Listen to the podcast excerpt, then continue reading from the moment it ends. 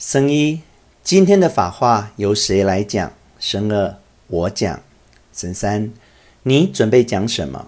僧二，我想讲法月的事情。信佛会感到喜悦，这就是经书上说的踊跃欢喜，不需富贵，不要名誉。我有比这一切都快乐的法月，因为有了法月，我才能身穿黑衣，贫穷的活到这个年纪。生一，是啊，我们不羡慕他人的荣华，我信我的心里穿着用肉眼看不见的衣锦。生二，我今天也想讲，大家知道法月的味道吗？如果大家不知道的话，那么就假设你们积攒了无数的财富吧，但我还是甘于当一个贫穷的人。耸肩。僧三。这个说法很果断，是一个很强烈的宣言。僧二，年轻的男女少年啊，我想说，你们知道法月的味道吗？如果大家不知道的话，那么就假设你们沉浸于甜美的恋爱中吧。但我还是一个哀怜的人。僧三，年轻人都会竖起耳朵。僧二，我想说，你们从我这里把什么都抢去吧，富贵。名誉、恋爱，但是请把这个法悦留给我。如果连这个都被夺取的话，那对我来说就等于死亡。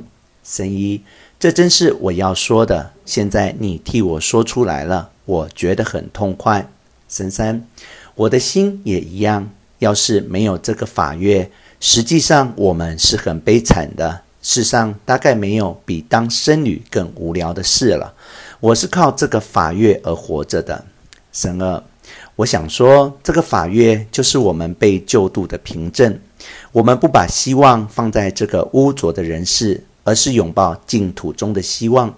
我们患了病也不害怕，死对于我们来说不是失，而是得，因为我们可以往生净土。我想对大家说这些话。神三。这些都是实话，是我们这些信徒的实际感受。僧一，前辈们一生贫穷，但悠然如富贵一样，这就是因为大家的心里都有踊跃欢喜的心情。僧二，惟缘你在想什么？僧三，你好像有些消沉。僧一，脸色也不太好，觉得不舒服吗？惟缘。不是，可不知道为什么我的心里觉得很沉重。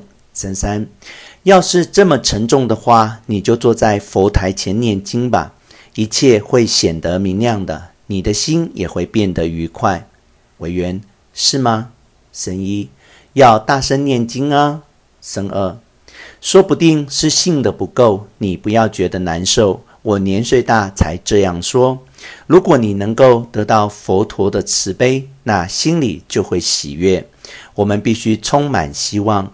如果我们想起佛陀造宅永劫的劳苦，那胸中就会经常满溢感谢之念与哀怜众生的爱。没有法乐是没能信佛的凭证。你不要觉得不高兴。年轻的时候谁都是这样的。神医，大堂的钟声响了。僧三，我要去大堂了。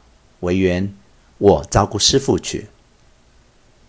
僧侣三人退场，惟缘沉默片刻，然后收拾茶具，起立走出走廊，用拐杖撑住身体，茫然地望着下面的道路。商家的掌柜与女仆从道路边上出场。掌柜，今天来的人真多啊。女仆，因为今天的天气好吧。掌柜。灰尘很多啊，皱眉。女仆头发都白了。掌柜，是吗？拿出毛巾擦头。我赶了些路，出了一身汗，擦额头上的汗。女仆，天气稍微热了一点。掌柜，香火、米袋还有花都备齐了吗？女仆，全备齐啦。掌柜，哎呀，大堂的钟声正响着呀。女仆。